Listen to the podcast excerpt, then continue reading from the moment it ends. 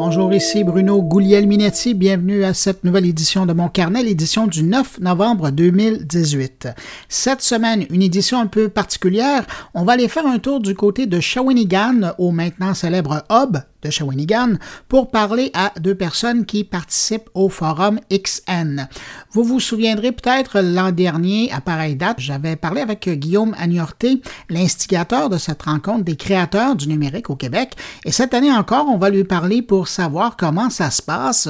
Euh, mais également, j'aurai pour vous tout un invité, Dominique Polton. Euh, vous dire le bonheur que j'ai eu à avoir ce monsieur devant moi. En tout cas, je vous en parle plus tard.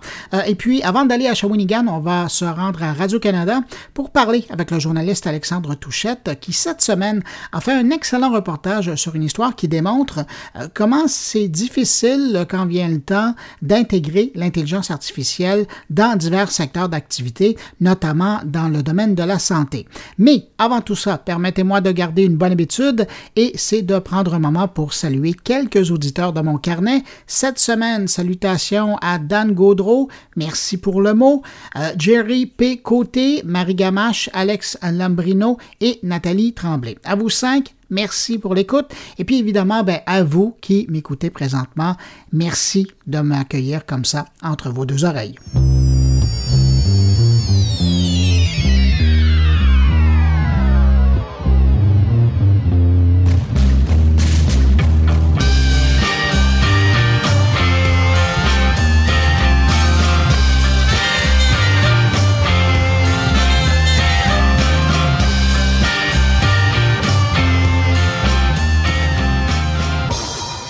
La bonne nouvelle de la semaine dans l'univers numérique nous provient de Facebook cette semaine.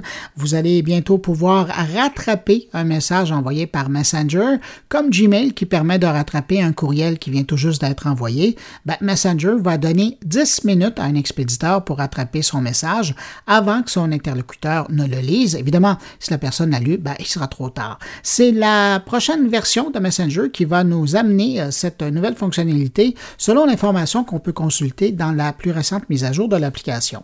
On peut lire que euh, si vous envoyez accidentellement la mauvaise photo ou une information incorrecte ou si vous écrivez dans la mauvaise conversation, ben, vous pourrez corriger votre message en le supprimant dans les 10 minutes après l'avoir envoyé.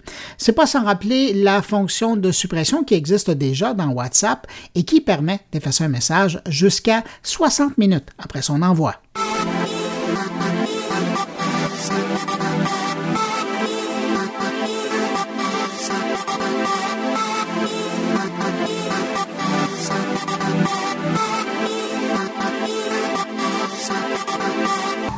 Bonne nouvelle pour les gens qui possèdent une console Switch entre deux sessions de votre jeu préféré, ben vous pourrez dorénavant regarder des vidéos sur YouTube.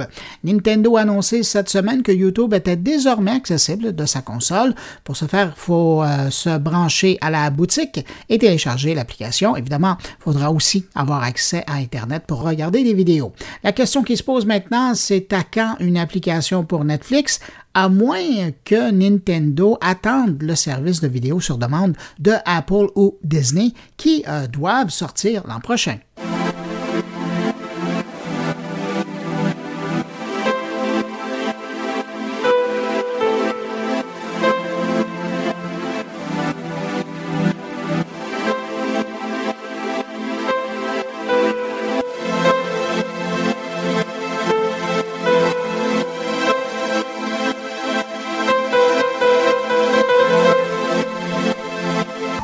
Parlant de YouTube, cette semaine, la direction de la plateforme vidéo a partagé des chiffres fort intéressants. On apprend que pour 2018, YouTube a versé 3 milliards de dollars en revenus aux ayants droit par le biais de son système Content ID. Content ID, ça permet de reconnaître du contenu qui est offert illégalement sur des chaînes YouTube et de remettre les revenus publicitaires euh, qui sont générés par le visionnement de ces vidéos sur des sites qui les utilisent légalement aux créateurs de la vidéo et donc non pas à celui qui exploite la chaîne illégalement. Dans certains cas, j'ai déjà vu le deux tiers des revenus de YouTube être générés uniquement par des revenus qui étaient rattachés à ce système de repérage de YouTube. Ça vaut vraiment la peine. Évidemment, dans certains cas, il faut tout simplement faire enlever les vidéos, puis dans d'autres cas, ça vaut vraiment la peine d'envisager l'utilisation de Content ID.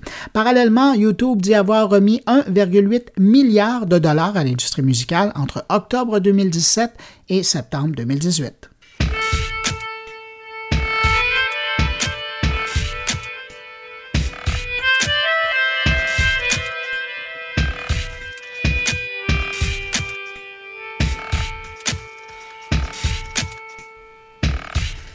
Il semble que LinkedIn soit devenu la nouvelle terre d'accueil des trolls. Maintenant victime d'une opération de nettoyage sur Facebook et Twitter, ben, il semble qu'ils aient trouvé refuge sur LinkedIn selon un récent article de BuzzFeed. Et la raison est simple, hein. LinkedIn n'ayant pas vraiment eu de problème auparavant avec eux, euh, parce que ceux-ci étaient sur les deux autres réseaux, ben, la direction de LinkedIn n'a pas vraiment mis sur pied une force pour les combattre.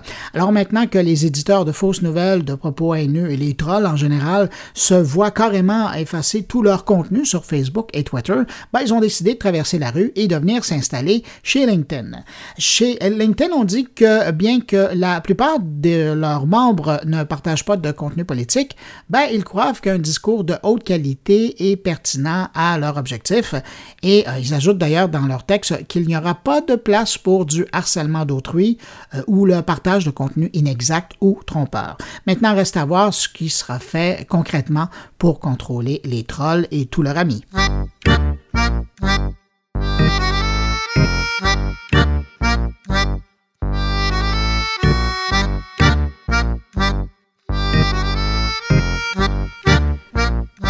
Après la Colombie, c'est au Canada que Facebook lance son outil de rencontre Facebook Dating. Avec euh, cette euh, nouvelle fonctionnalité, il est possible pour un utilisateur de Facebook de créer un profil distinct de son compte Facebook pour tenter de rencontrer l'âme sœur et de ne pas le faire aux yeux de ses amis sur son profil principal. Chez Facebook, on dit que l'outil recommandera aux participants des utilisateurs qui ne sont pas déjà leurs amis, euh, mais avec qui ils partagent des préférences, des intérêts ou sinon c'est ont des amis en commun. Pour le moment, Facebook Dating euh, permet les conversations par texte seulement en espérant établir des relations à long terme. Ah oui, euh, je vous mentionne aussi qu'il sera possible de bloquer des personnes et d'empêcher des utilisateurs de manifester leur intérêt plus d'une fois. Si un utilisateur veut prendre une pause parce qu'il croit avoir rencontré la bonne personne, ben, il pourra suspendre le fonctionnement de Facebook Dating temporairement et si euh, ça se confirme et qu'il a vraiment trouvé la bonne personne, ben s'il veut cesser d'utiliser l'application pour de bon, Facebook dit que toutes les données de ce profil seront détruites. Est-ce que c'est vrai? Ben, le temps devrait nous le confirmer.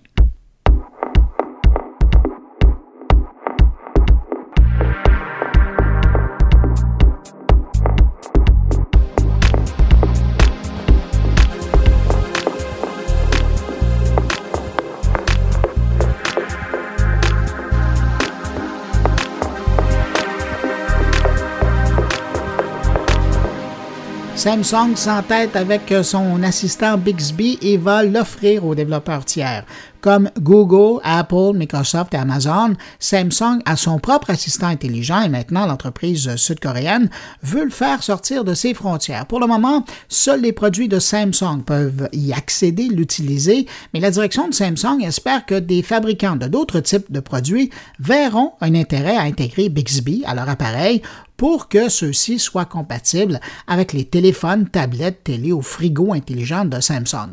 Parlant de Samsung et de son Bixby, on apprenait cette semaine que son assistant intelligent allait pouvoir comprendre et parler en quatre nouvelles langues l'an prochain, parce que présentement, il ne le fait qu'en anglais. Alors, les quatre nouvelles langues sont l'allemand, l'espagnol, l'italien et le français.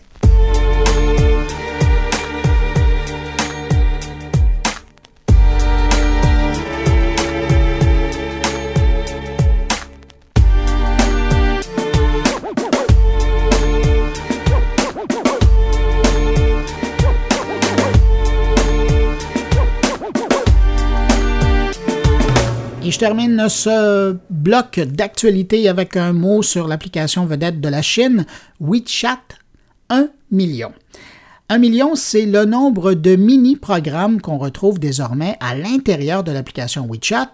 WeChat qui compte plus de 200 millions d'utilisateurs au quotidien. D'ailleurs, si le sujet de WeChat vous intéresse, je vous recommande fortement d'écouter l'entrevue que Jean-François Poulain a fait la semaine dernière avec Clara La Jeunesse et où ils discutent ensemble du potentiel de cette application, même à l'extérieur de la Chine.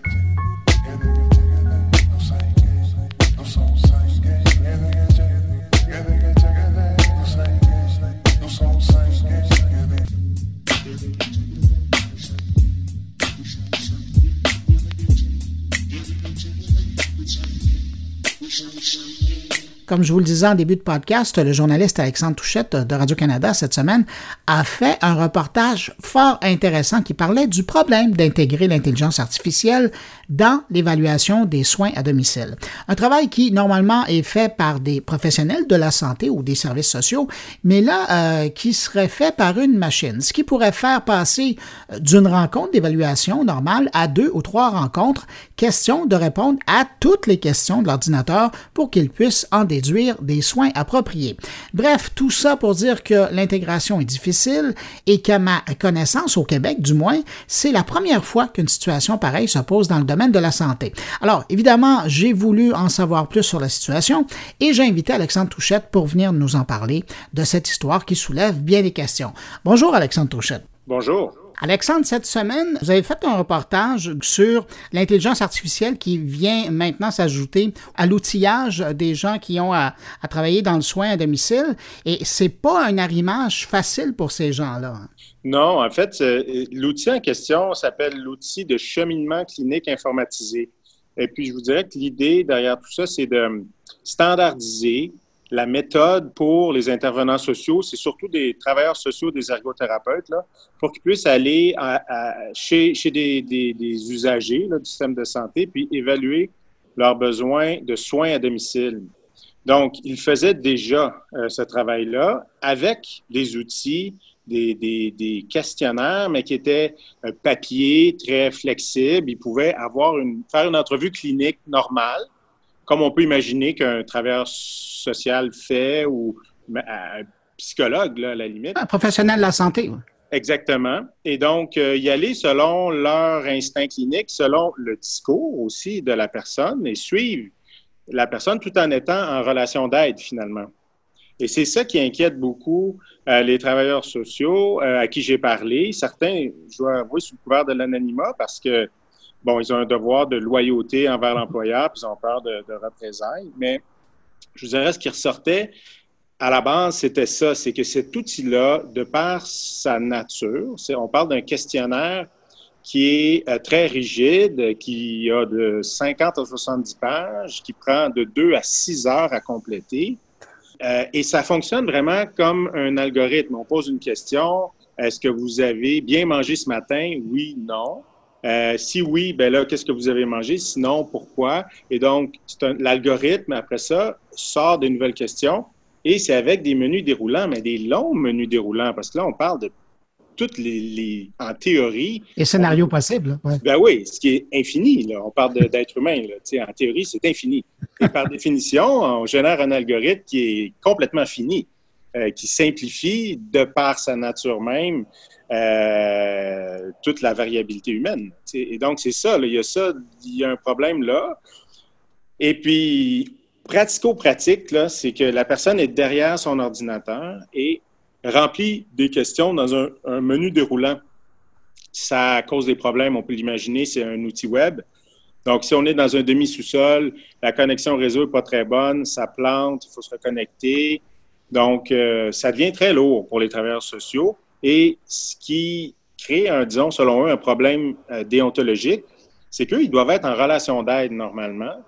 Et cet outil-là, qui est un outil d'efficacité, euh, supposément. Très administratif. Très administratif, mais il vient miner leur capacité d'être en relation d'aide. Et puis aussi, ça crée, euh, c'est difficile de créer, une, selon eux, selon les gens que j'ai parlé, une, une relation de confiance quand on est derrière un ordinateur au moment où on est en premier contact avec euh, le patient. Parce que ça, c'est pour évaluer les besoins. Fait que là, maintenant, ce qui se faisait avant en une seule rencontre de discussion plus convivial, disons, là, mais quand même, une discussion clinique, une entrevue clinique. Mais là, ça prend deux, voire trois rencontres à domicile. Et tout le temps, on est derrière l'ordinateur à remplir des, menus déroulants. Puis ça, c'est ça, ça, rend les travailleurs sociaux euh, très inconfortables. Et, pendant toute cette période de temps-là, euh, le bénéficiaire, lui, n'a pas de service?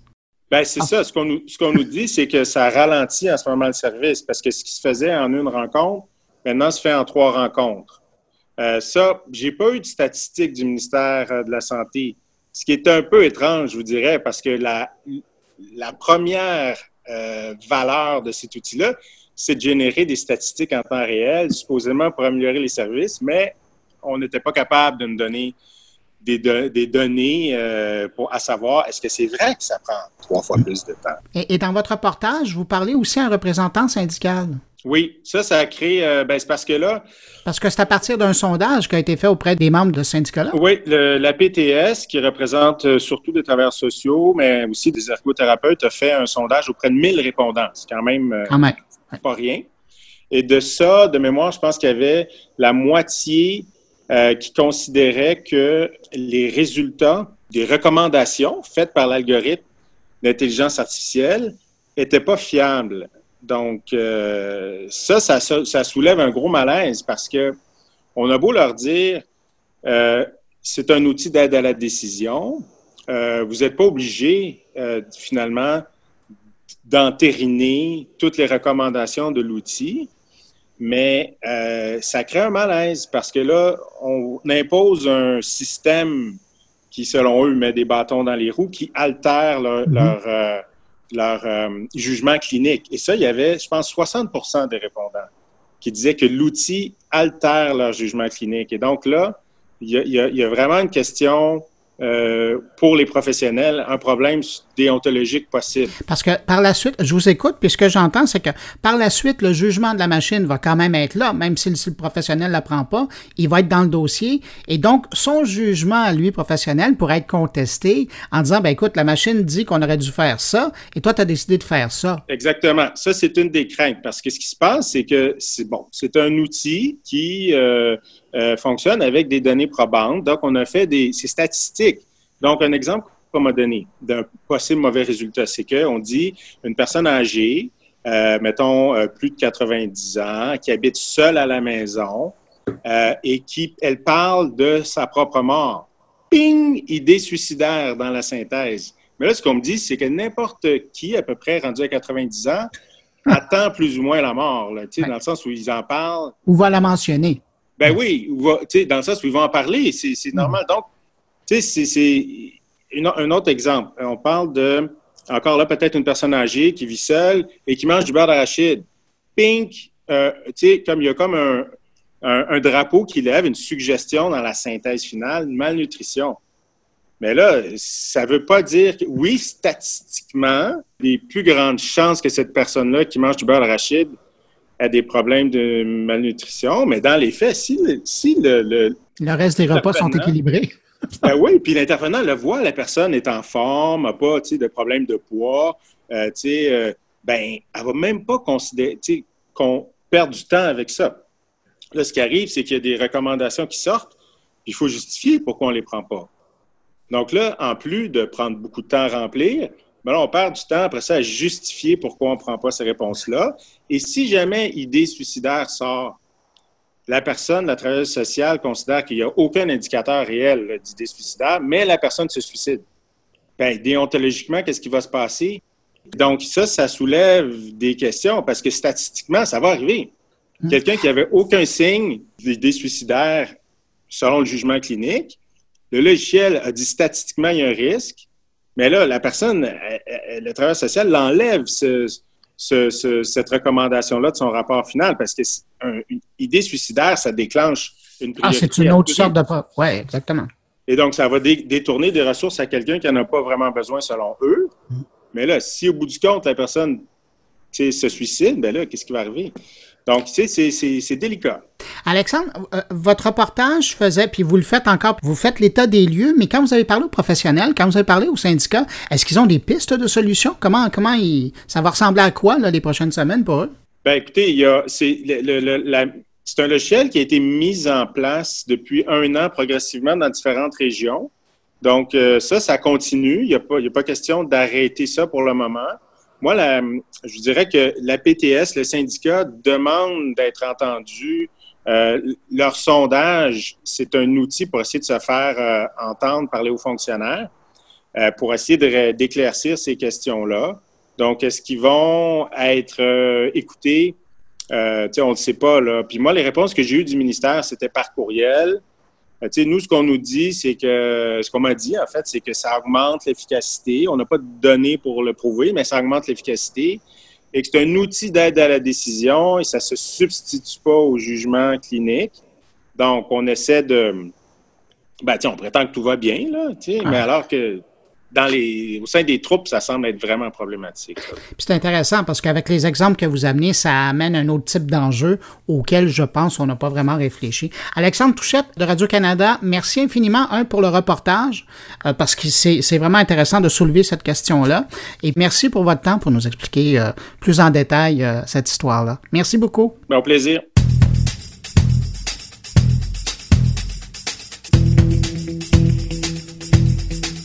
Alors, tel que promis, on se rend à Shawinigan rejoindre nos deux prochains invités. On commence avec Guillaume Agnorté, l'instigateur de cette rencontre annuelle des créateurs du numérique, le Forum XN, et avec lui, on va parler de cette rencontre et de l'évolution de l'événement. Deuxième année, ça veut dire que la première année, ça a bien fonctionné. Quand on, s'est laissé l'an dernier, t'étais pas sûr, t'espérais, il y avait de l'espoir, mais c'était encore à faire. Mais là, t'es dedans, là. Ben écoute, euh, absolument Bruno. Et puis oui, quand on lance une, idée, je pense qu'on a toujours cette, euh, cette intime conviction qu'on a, qu'on a une bonne idée, si on, sinon on la fait pas. Mais effectivement, le vrai test, c'est le test euh, du public, c'est le test de l'audience. Est-ce que les gens ont apprécié? Est-ce que les gens sont au rendez-vous?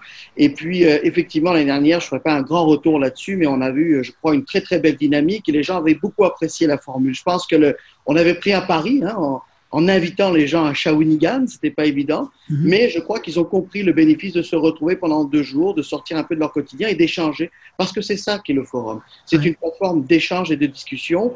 Oui, on a des conférences, mais qu'on veut extrêmement euh, courtes, plutôt inspirationnelles.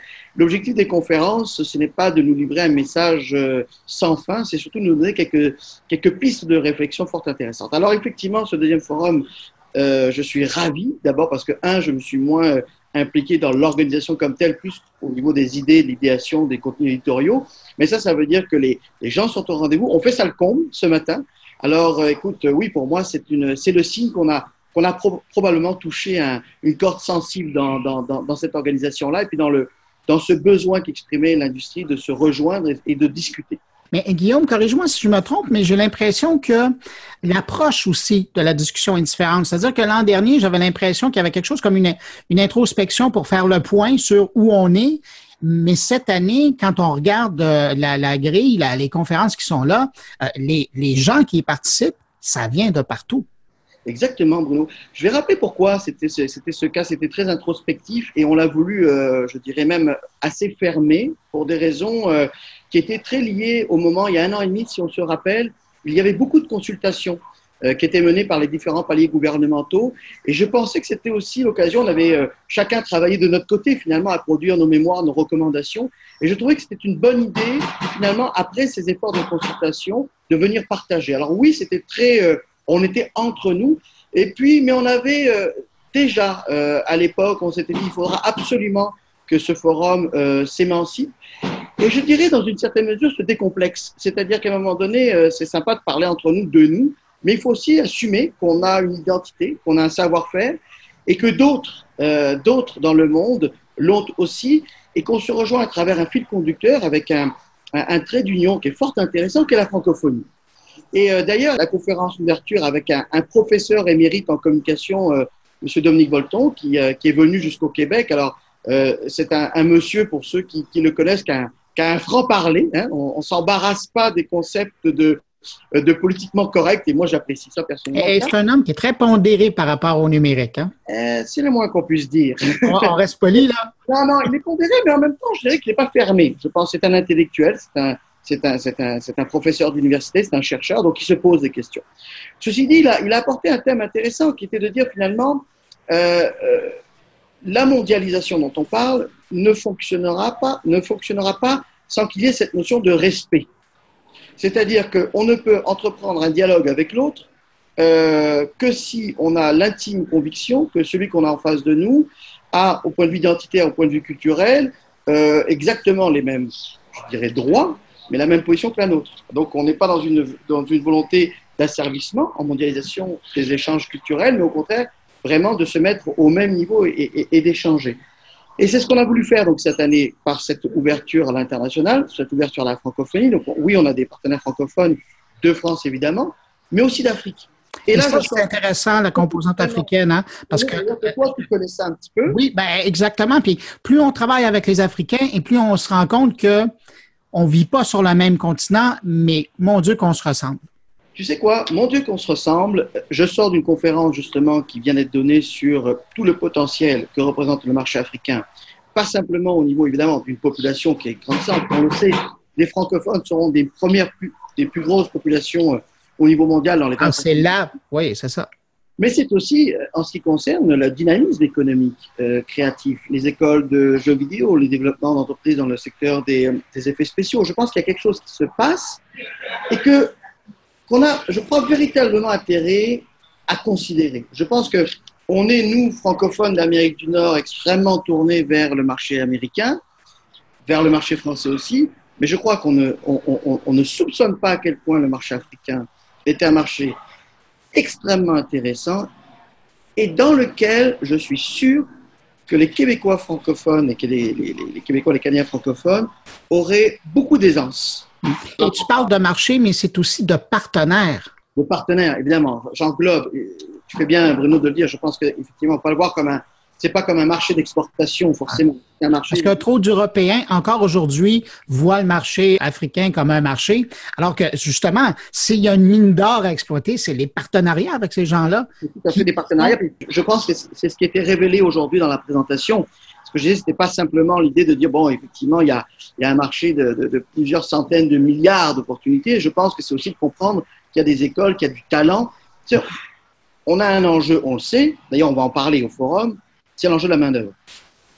OK Donc, cet enjeu de la main-d'œuvre, euh, oui, pourra se résoudre en faisant plus de bébés, mais ça va prendre un certain temps. Je pense qu'on a beaucoup à tirer euh, parti et profit d'une saine collaboration, de sains partenariats effectivement avec l'Afrique, où il y a un marché incroyable. Euh, et on va recevoir d'ailleurs cet après-midi une autre conférence avec un, un, monsieur qui a lancé un projet qui s'appelle Jimmy Coder et qui euh, a développé donc des, des, réseaux d'écoles mobiles et sédentaires qui développent et qui attirent les jeunes à faire du code. Et on le sait, c'est une denrée Écoute, je ne veux pas te retenir plus longtemps, mais une dernière question, parce qu'on entendait que tu es en train de bâtir la troisième édition. Hein? On entendait les coups de marteau derrière toi. L'an dernier, c'était euh, le point sur la situation au Québec. Cette année, c'est un regard vers l'extérieur. Tu as l'impression que ça va déboucher où, cette réflexion-là, cette année? Moi, je pense qu'on est en train de tisser des, euh, des ponts et, des, euh, et de construire des passerelles. Donc j'ai très très envie qu'effectivement euh, on s'inscrive dans la durabilité.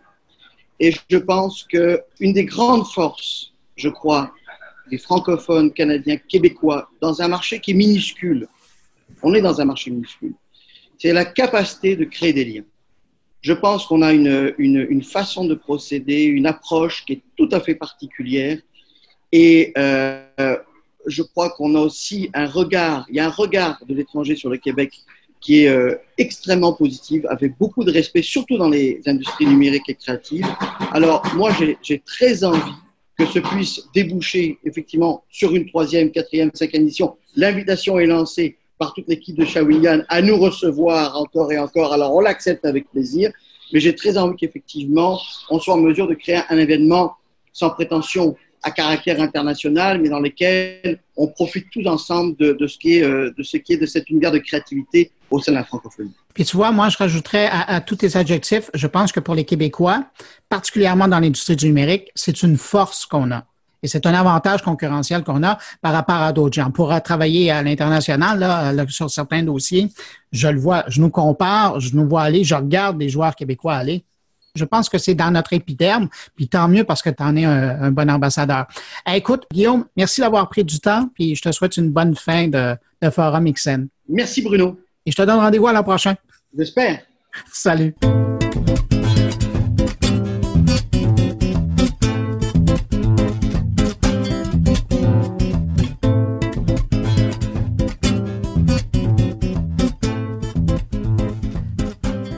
On reste toujours à Shawinigan et maintenant Dominique Volton, sociologue français, directeur de recherche au CNRS en sciences de la communication et aussi le directeur de publication de la revue Hermès.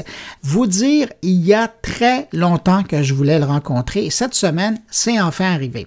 Vous allez l'entendre, le chercheur a pas sa langue dans la poche et avec lui, on va parler d'intelligence artificielle, de l'Internet, de la technologie en général et de notre usage de celle-ci.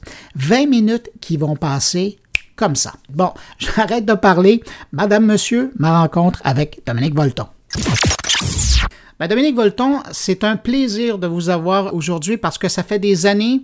Écoutez, moi, je couvre l'Internet et la technologie numérique depuis 1994. Ça fait un moment et depuis ce temps-là, je vous entends parler de façon très critique. Vous êtes sévère par rapport aux différents outils de communication numérique qui existent, mais ça remonte depuis le Minitel. Hein, oui, je ne suis pas sévère. Je dis qu'il n'y a pas de réflexion critique là-dessus et que tout le monde est complètement baba, béni oui et pensant que plus il y aura de tuyaux, plus on sera heureux. C'est une véritable connerie. Voilà. Donc, je suis un chercheur, je dis qu'il faut de la réflexion critique. Et à chaque fois, on me dit, mais tu n'aimes pas la technologie. Non, j'ai rien contre la technologie comme je dis, je m'en fous de la technologie. Ce qui m'intéresse, c'est les hommes. Les acteurs qui font la paix et la guerre, ce sont les hommes. Donc, euh, voilà. Mais donc, c'est ça. Moi, je trouve ça fascinant parce que moi, je le vois comme un regard critique, mais ça nous permet d'avancer. Ça nous permet de se poser des questions. Et aujourd'hui, je me demandais, parce que je vous ai entendu mis brièvement sur le sujet, enfin, sur ce que j'ai entendu, de vous entendre un peu sur les enjeux qui sont amenés aujourd'hui par, par exemple, l'importance qu'on accorde à l'intelligence artificielle dans nos domaines, que ce soit pour la société en général ou même dans le domaine des communications de l'information. Alors, euh, ça fait la troisième fois en 30 ans qu'on nous promet l'intelligence artificielle pour demain et l'homme augmenté pour après-demain. Trois fois. Et à chaque fois, ça n'a pas marché parce que la technique n'était pas au point. Ne vous inquiétez pas, ça a raté, mais la prochaine technique, ça va être extraordinaire. Et là, on nous fait le coup que ça va changer tout, la vie quotidienne, le travail, la politique. Évidemment, comme ça va pas marcher, on va dire oui, c'est normal. Donc, il y a une espèce de folie une espèce de crédibilité humaine. Les hommes ne croient en rien, mettent tout en cause, sauf les tuyaux. Ah, les tuyaux, c'est sacré. Et on a droit à l'homme augmenté, on a droit à l'AIA, on a droit au réseau intelligent, à l'interactivité généralisée. Et moi, je dis simplement, j'ai rien contre vos tuyaux. Ça m'est complètement égal. Ce qui m'intéresse, c'est les hommes. Parce que plus on passe du temps avec les tuyaux, plus après, il faut repasser le double de temps avec les hommes. Parce que l'objectif de la communication, c'est pas quand même d'être sur Internet, c'est quand même d'être capable d'éviter la paix et la guerre. Donc, hélas, ces tuyaux ne permettent pas, euh, on l'a cru, pour le dire autrement, les tuyaux gèrent de l'information et nous, les hommes, nous gérons de la communication. Et la différence entre l'information et la communication, elle est gigantesque. C'est que l'information, c'est un message et que la communication, c'est une relation. Et vous et moi, sauf à être, à être autiste, on vit en discutant avec les gens en n'étant jamais d'accord avec eux. Donc, j'ai rien contre l'information, j'ai rien contre les systèmes d'information, j'ai rien contre les réseaux, sauf que les réseaux, au bout d'un moment, c'est euh, j'ai quelque chose à dire, d'accord, tout le monde a quelque chose à dire, mais personne n'écoute. Et donc, par conséquent, la solitude interactive qu'il y a sur les réseaux ne crée pas de la communication. Et j'essaye en permanence de dire l'interactivité technique ne fait pas de la communication humaine. Très bien pour tous les progrès techniques, mais ne croyons pas que ça, ça va permettre aux hommes d'être sages, gentils et, pacifiques. Et l'IA est une espèce de mythe qui est une espèce de, de sanctification des réseaux et sans aucune espèce d'esprit critique. Si vous voulez, le monde de l'Internet, c'est le seul monde sur lequel il n'y a pas de critique. Et moi, ce qui me met en colère pour le coup, c'est que simultanément, les GAFA sont les plus grands pouvoirs économiques, financiers, techniques, militaires du monde, et que personne ne dit rien contre eux. On dit oui, c'est emmerdant, c'est un peu de la concentration, mais c'est pas grave parce qu'ils apportent le bonheur et la science. Ben. Donc je pense qu'un, il faut prendre de la distance par rapport aux progrès techniques faut savoir que là, ça fait deux siècles que l'homme n'arrête pas de s'adapter aux progrès techniques, alors qu'on dit en permanence, ne vous inquiétez pas, c'est les techniques qui vont s'adapter Et qu'au fur et à mesure, il y a de moins en moins d'expérience humaine, il y a de plus en plus de vitesse de l'information. Mais vous et moi, on ne vit pas dans la vitesse de l'information, on vit dans la lenteur de la communication. Donc j'essaie de réhabiliter le concept de communication parce qu'il tient compte de l'autre. C'est un concept que tout le monde déteste, le mot communication.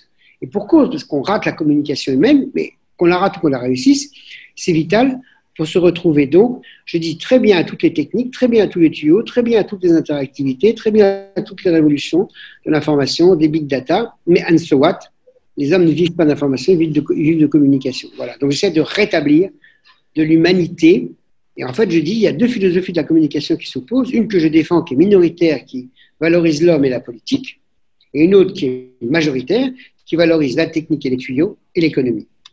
Mais vous avez dit à un moment donné, l'idéologie technologique a remplacé l'idéologie politique.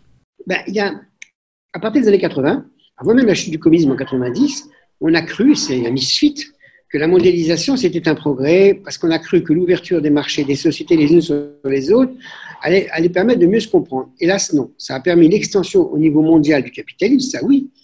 Mais le capitalisme, c'est pas la démocratie. Et le misfit qui s'est passé, c'est qu'en fait, avec la chute du communisme, on a eu une économie mondiale et on a confondu cette économie mondiale avec un progrès de la démocratie. De la démocratie. Et donc, tout le problème, si on veut sauver ce qu'il y a d'émancipateur dans les réseaux, dans Internet et tout ça, il va falloir faire une analyse critique, voir quand ça marche, voir quand ça marche pas, quand est-ce qu'il faut sortir de ces tuyaux, quand est-ce qu'ils peuvent être. Et je prends le principal défi, euh, à mon avis mondial, c'est l'éducation dans le monde entier, on gueule contre les profs. On dit oui, ils ne sont pas performants. Et, donc, les, GAFA poussent les consoles dans les écoles. Et les profs résistent dans presque tous les pays du monde, parce que ce n'est pas avec ça qu'on fait de l'éducation. Mais les parents sont fascinés par les tuyaux. Et les mômes sont complètement merdants avec leurs petits tuyaux. Et donc, au lieu que les parents aient le courage de dire, ça suffit, c'est pas ça qui permet d'accéder à la connaissance, les parents complexés disent, ah oui, c'est formidable, mon chéri. Et progressivement, le plus gros marché mondial va se mettre en place. Et les ordis, ça coûte moins cher que des professeurs, c'est moins emmerdant que des profs, ça se met pas en grève, ça critique pas. Et donc, par conséquent, on assiste à une espèce d'assassinat en silence du monde de l'éducation qui n'arrive pas à se défendre parce qu'on traite de réactionnaire par rapport à l'ensemble des vendeurs de tuyaux et de programmes qui disent quand même, c'est formidable, regardez l'interactivité technique, on va individualiser l'éducation, on va la rendre interactive, on va sortir de la hiérarchie stupide de l'enseignement, etc., Mais on oublie simplement de dire que si les mômes sont à longueur de journée sur des bécanes, il faut surtout qu'à l'école, ils ne soient pas face à des bécanes.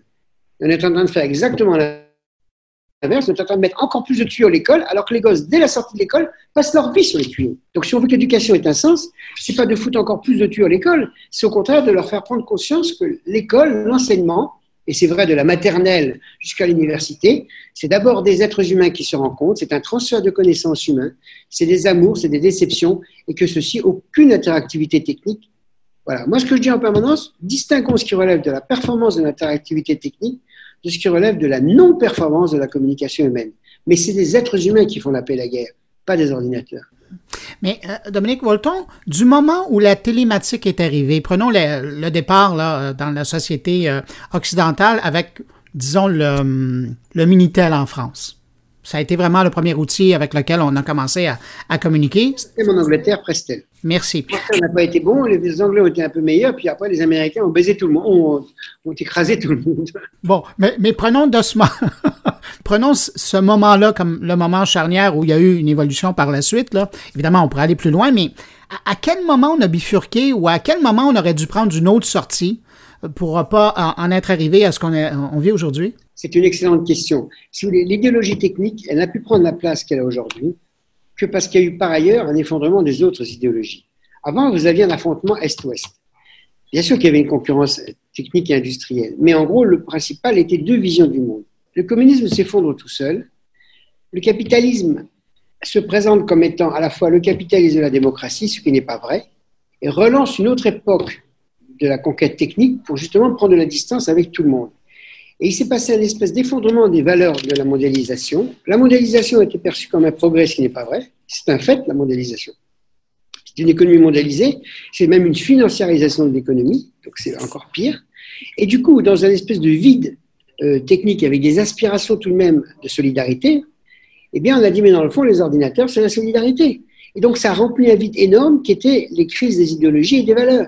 Et comme il y a toujours dans la recherche politique une utopie d'égalité, une utopie de partage, ben les, gauchistes américains qui ont lancé Internet, ils ont cru de bonne foi que finalement, ça allait faire une démocratie de base, interactive, etc.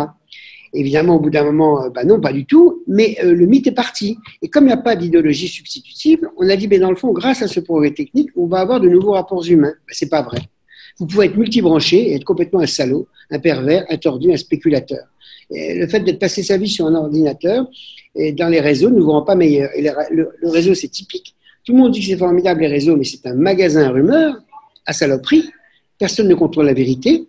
On passe son temps à raconter sa vie, les autres s'en foutent Donc ce sont des solilopes qui se croisent et on perd un temps fou là-dedans.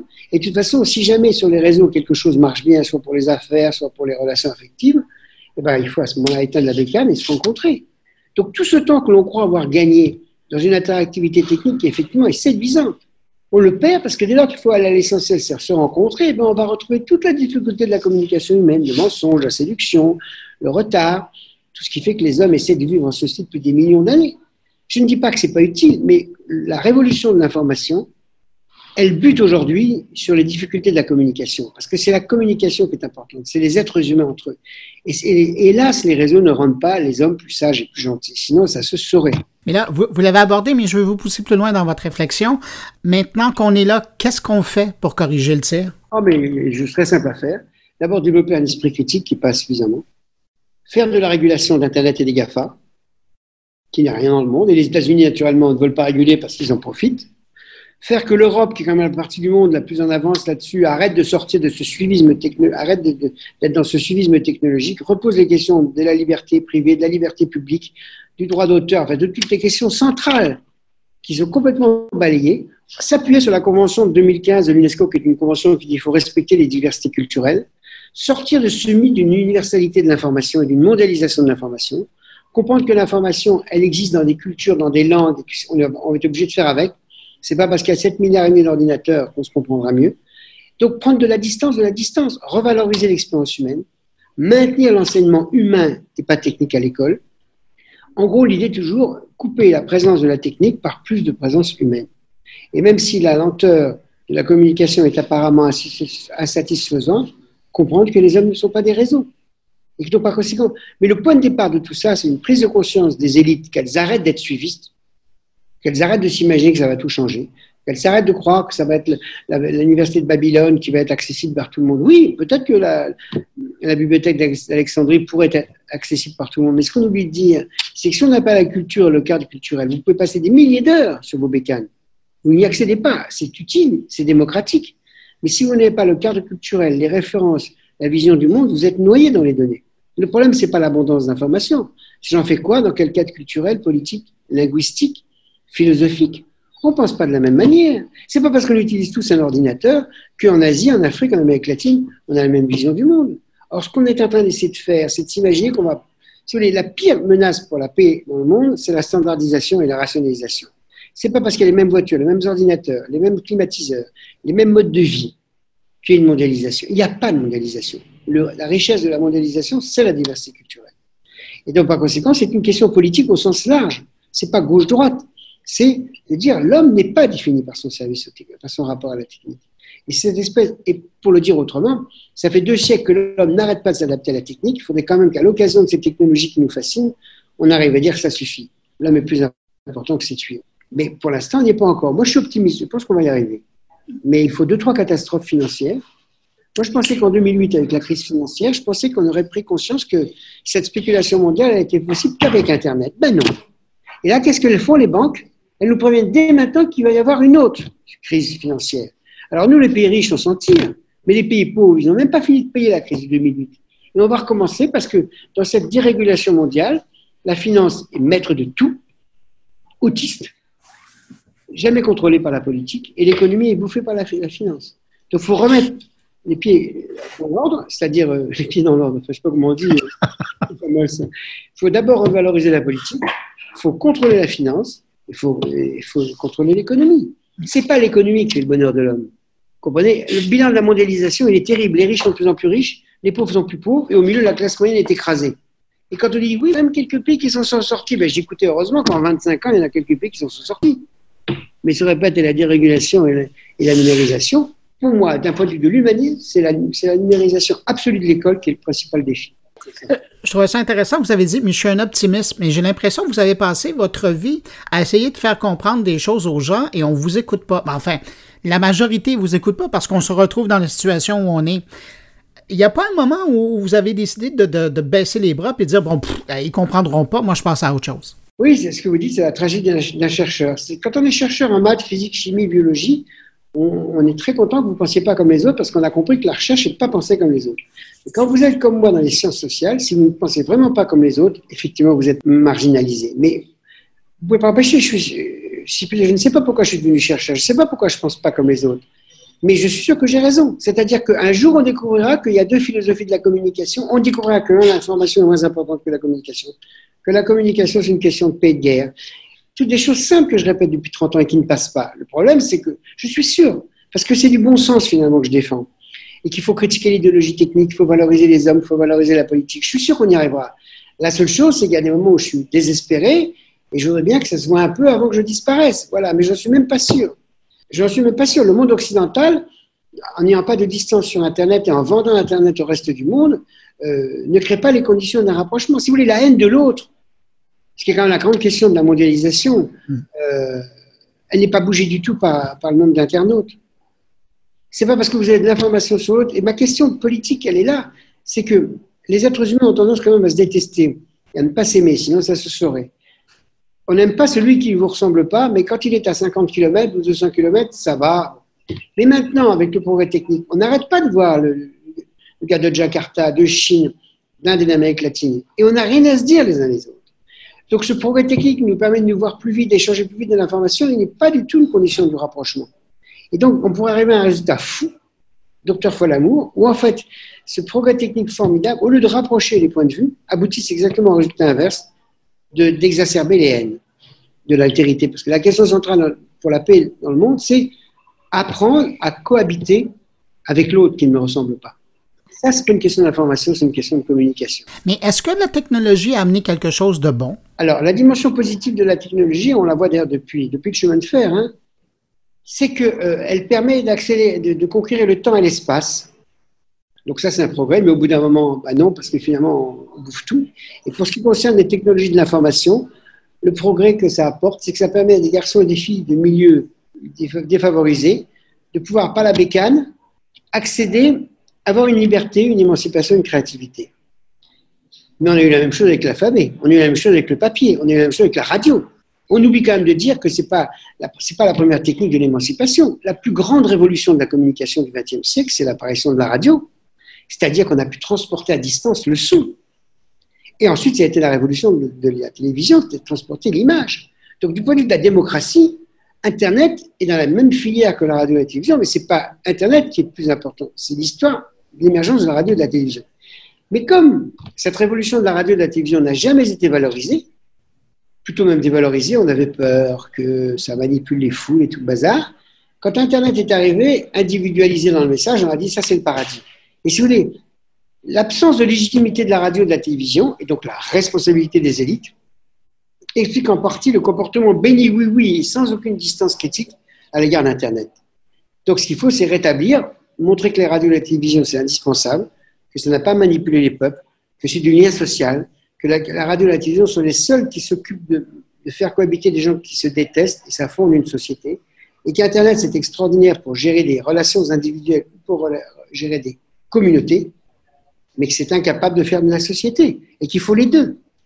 Il faut de la presse écrite, des livres, de la radio, de la télévision, de l'Internet, des industries culturelles, de la musique, du cinéma et surtout du respect de la diversité. Si je vous ramène dans votre pratique, et on terminera là-dessus, si je vous ramène dans votre pratique aujourd'hui, comme chercheur, quand vous regardez le paysage, est-ce qu'il y a encore des choses qui vous allument, dans lesquelles vous avez de l'espoir, vous avez de l'intérêt? Oui, tout ce qui est créativité. Tout ce qui est... Euh, si vous voulez lire... Par contre, j'ai une trouille réelle, c'est que la, la modélisation été trop vite avec la chute du communisme, avec la modélisation des techniques, et on ne réalise pas comment on peut avoir un monde qui explose complètement de violence La question de l'écologie, elle me rend optimiste. On la réglera, l'écologie. Parce que le capitalisme, un jour, il va comprendre qu'il y a plus d'argent à respecter ben l'écologie qu'à combattre. Donc, on aura un capitalisme écologique. Je ne dis pas que c'est facile, qu'on a... mais la question qui m'intéresse, c'est la haine de l'autre, la détestation de l'autre. Ça, c'est une question beaucoup plus compliquée que l'écologie. Parce que l'écologie, vous respectez la nature, vous respectez les animaux. C'est très bien. Ça ne parle pas tout ça. Mais les hommes, ça n'arrête pas de parler, ça n'arrête pas de s'injurier. Donc, mon optimisme, c'est la création de l'ONU, qui est quand même une enceinte où on parle. Mon optimisme incroyable, c'est que l'Europe, on est 500 millions, on est 28 pays, on n'a rien à se dire, on a 26 langues, on se déteste, on ne se comprend pas, et ça tient quand même.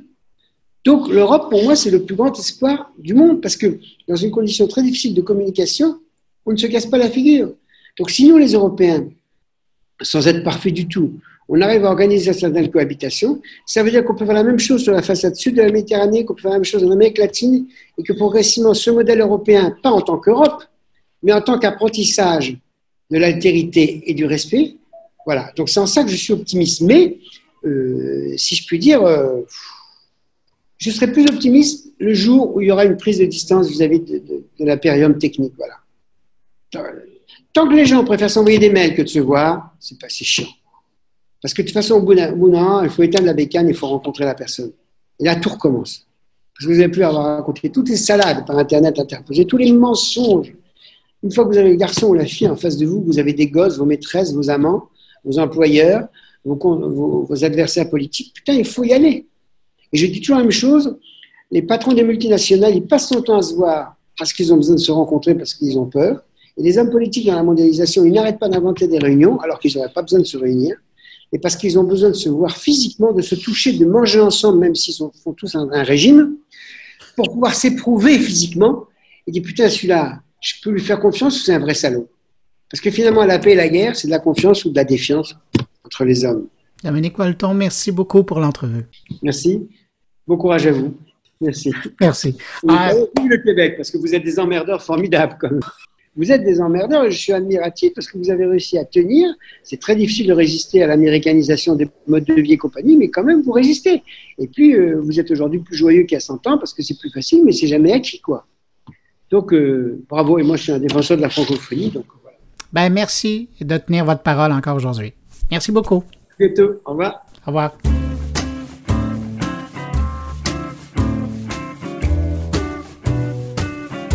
Merci à mes invités. Merci à Marie-Lé Tourneau euh, pour la coordination des entrevues à Shawinigan.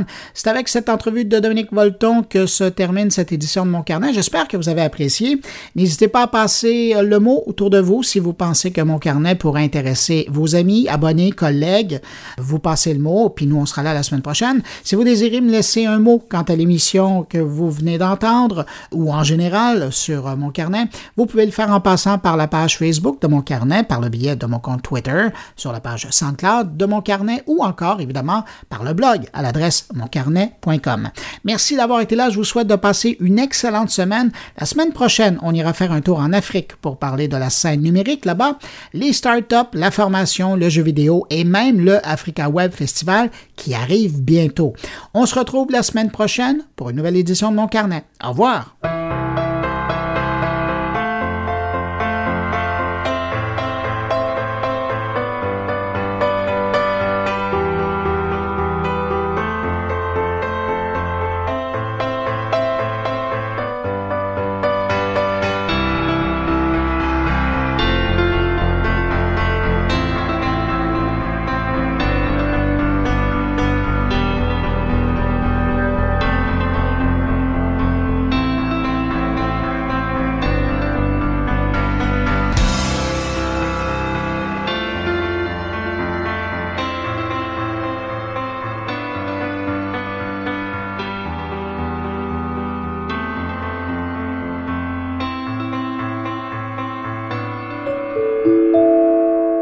Production goulielminetti.com